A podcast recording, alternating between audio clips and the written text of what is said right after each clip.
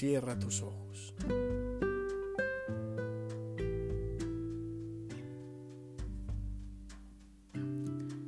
Contempla.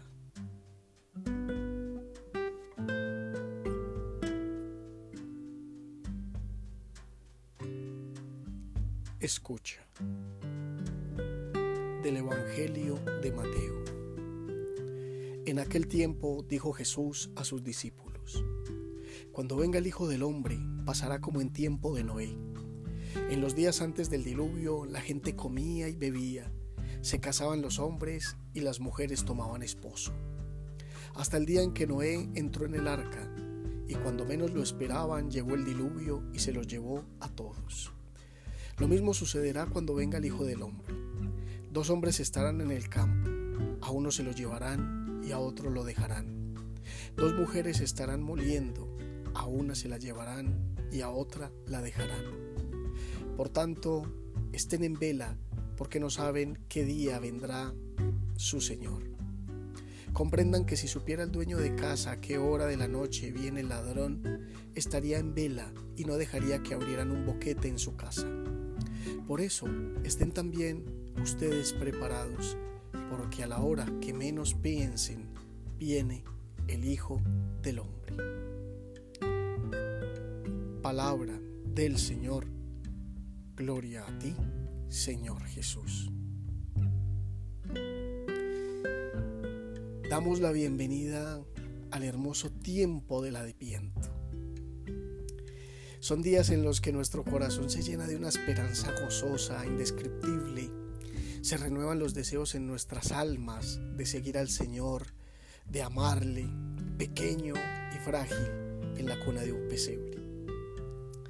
Y en este Evangelio del primer domingo Jesús nos invita a una actitud muy especial. Nos invita a estar en vela. Eso es lo propio del Adviento, preparando el corazón en dulce espera de alguien que amamos y para ello no podemos estar dormidos, sino en pie, preparando el lugar para recibir al que llega. Adviento es el tiempo para cambiar la mirada, para caer en la cuenta, para hacer conciencia, para transformar hábitos y actitudes. En tiempos de Noé, la gente vivía con la mirada puesta en sí mismos.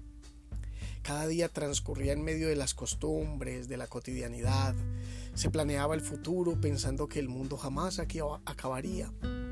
Llegó el diluvio y no quedó nada de aquello a lo que se habían acostumbrado a vivir.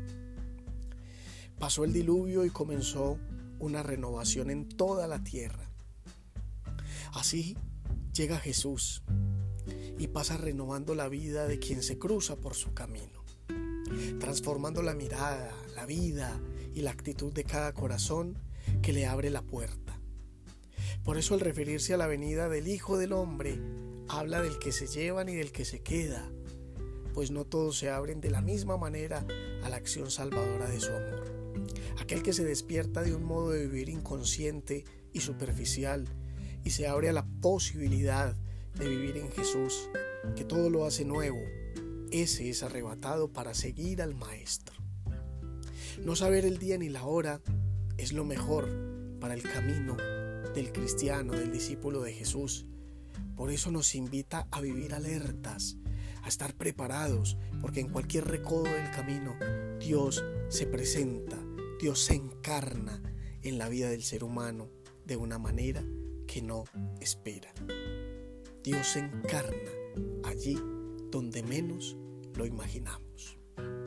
Que estos días del Adviento nos ayuden a permitir que el diluvio del amor de Dios pase por nosotros y haga nueva toda nuestra vida.